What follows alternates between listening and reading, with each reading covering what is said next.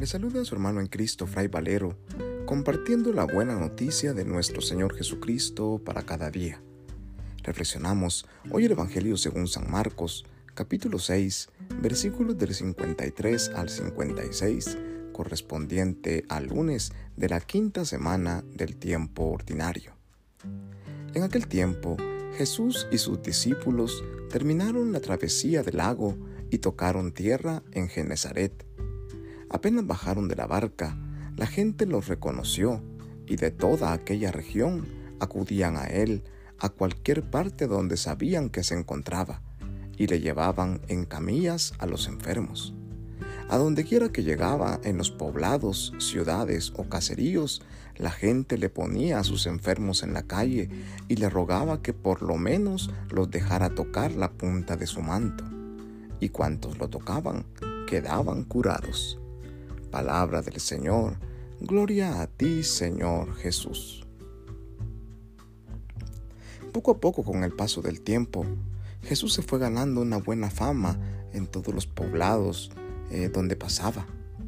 La gente se agolpaba a su alrededor y le traían toda clase de enfermos por donde pasaba. Hoy nosotros podemos preguntarnos, ¿Qué tanto nosotros acudimos a Jesús para sanar nuestras enfermedades? ¿Qué tanto acudimos a Él realmente día con día? ¿Qué tanto le reconocemos y le necesitamos que le buscamos en todo momento? ¿O es que nos recordamos de Él solamente en los momentos de dificultad? ¿O es que peor aún, como muchos otros, ni siquiera pensamos en Él en ningún momento del día? Hoy la palabra de Dios nos recuerda que la gente reconoce a Jesús por todos los rincones por donde pasa y reconocen también a sus discípulos. ¿Cuántos de nosotros somos reconocidos por ser cristianos? ¿Cuántos de nosotros somos realmente reconocidos por nuestras buenas obras, por hacer el bien? La palabra de Dios nos invita a volver nuestra mirada a Jesús, a acudir a Él con la misma fe que estas personas que creen que con solo tocar la orilla de su manto recibirán lo que necesitan.